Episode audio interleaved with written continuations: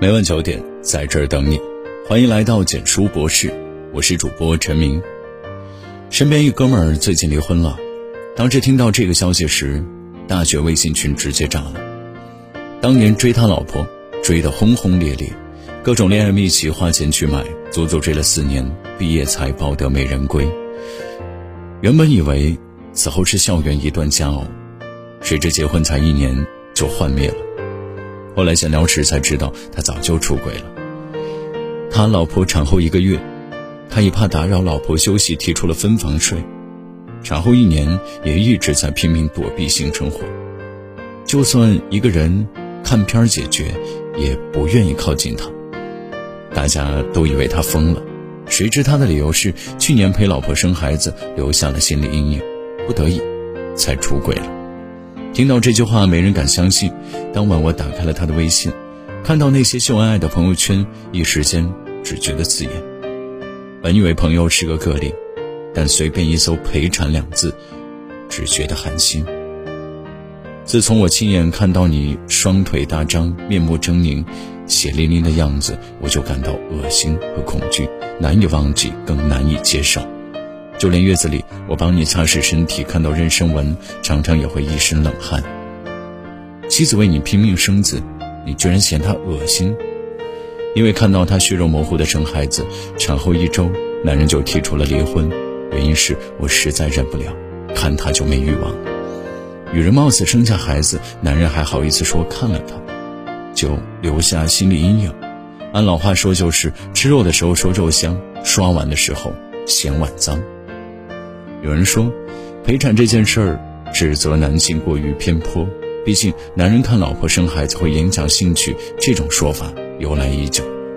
我不这么认为，残忍血腥是现实，但这些并不是你说不爱了的借口。只要稍微有一点同理心，就不会在老婆冒生命危险生孩子时说出“我觉得你太恶心”这样的话。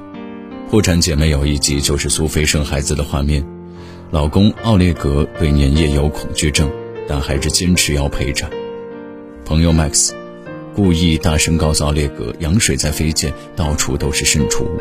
奥列格听闻，没有意外的晕倒了。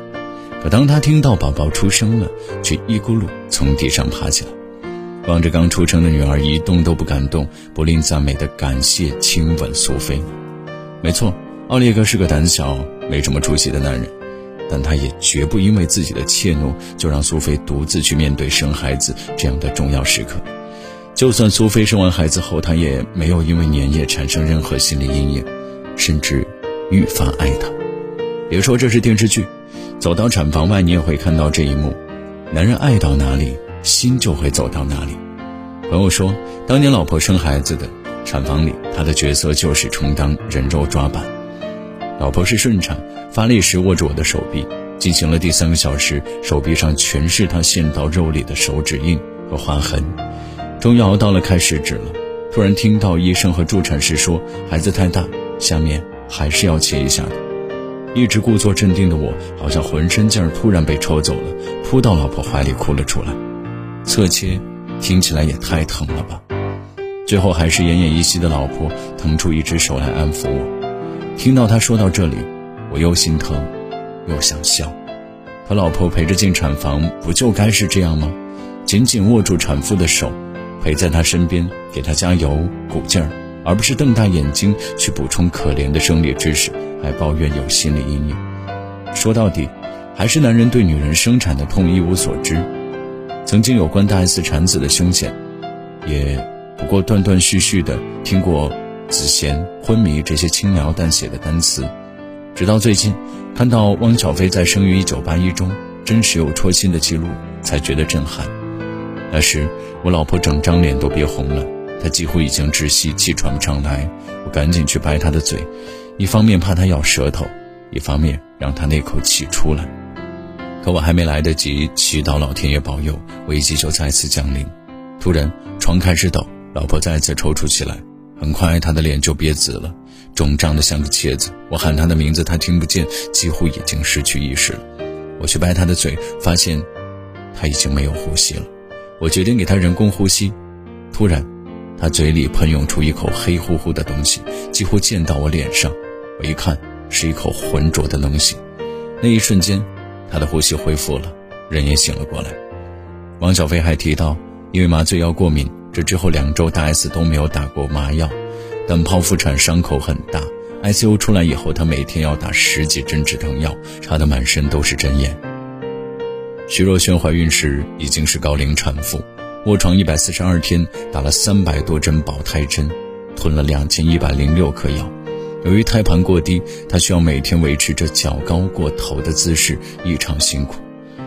霍思燕当年生恩恒，半夜十二点下病危通知书，止血时三十多块纱布铺满了手术室的地面。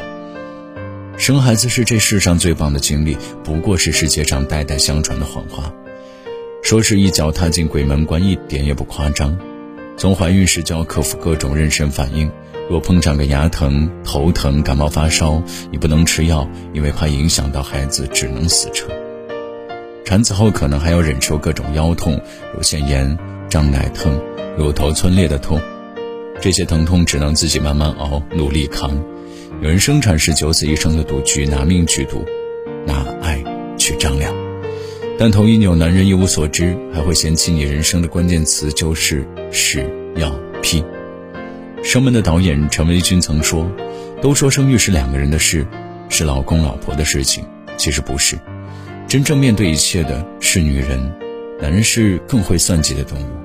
女性冒着生命危险跨过生死，去换取两人爱的结晶，却没躲过丈夫一刀一刀心理上的折磨。”他们可能像新闻里那个跳楼妈妈的丈夫，只会埋怨妻子：“你不上班，连个孩子都带不好。”也可能像韩国某个真人节目里，跟妻子不断争吵的甩手掌柜丈夫，嫌弃妻子胖，在同事面前丢了面子，甚至当面侮辱妻子长得不好看，无所顾忌的挽着他的心。不知道从什么时候起，女人为母则刚，为妻貌美变成应该做到的事儿。而男人为富则贪，变得理所当然。再看看孕期出轨的男人，更是比比皆是。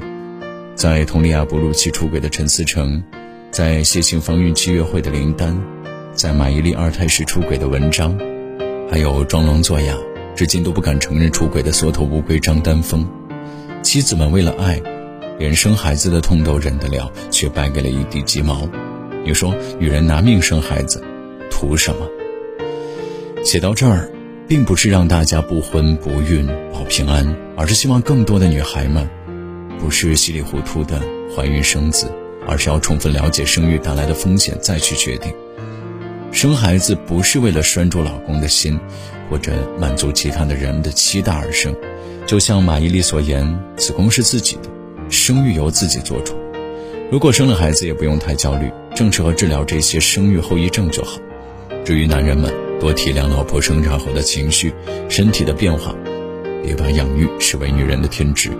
假如人们少一点对臃肿身材的嘲讽，不再对全职妈妈有偏见，那么跳楼的母亲、歇斯底里的妻子、恐婚恐育的女孩只会越来越少。我相信，他会反馈出更多更多的爱意来填满一个家。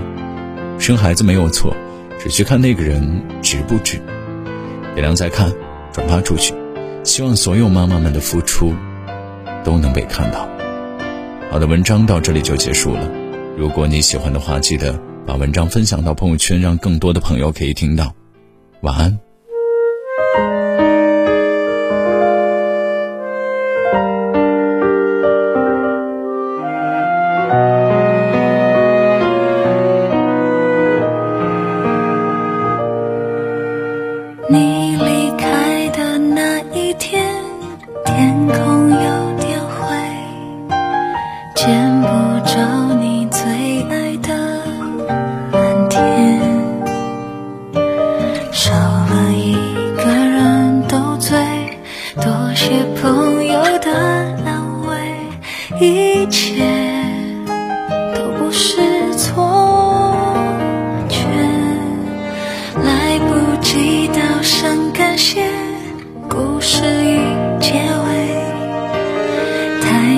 事情来不及后悔，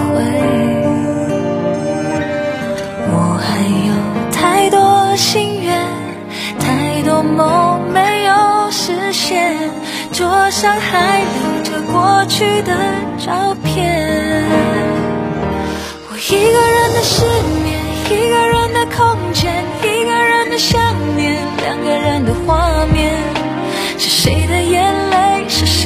憔悴？洒满地的心碎。我一个人的冒险，一个人的座位，一个人想着一个人，眼角的泪，这不是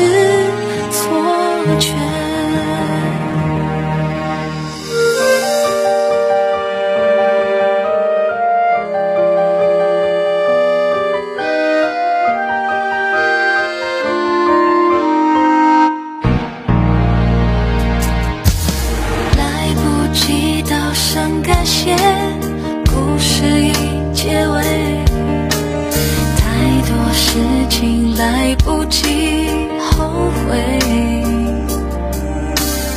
我还有太多心愿，太多梦没有实现，桌上还留着过去的照片。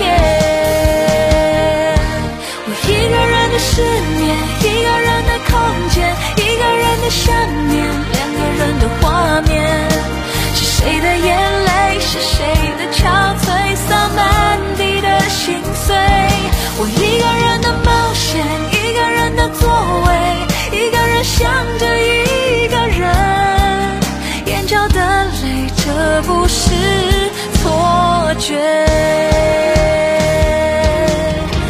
些年，那几天，那一夜都恍如昨天。这些年，这几天，这一夜，你让我失眠。我一个人的失眠，一个人的空间，一个人的想念，两个人的画面。是谁的眼泪？是谁的憔悴？洒满。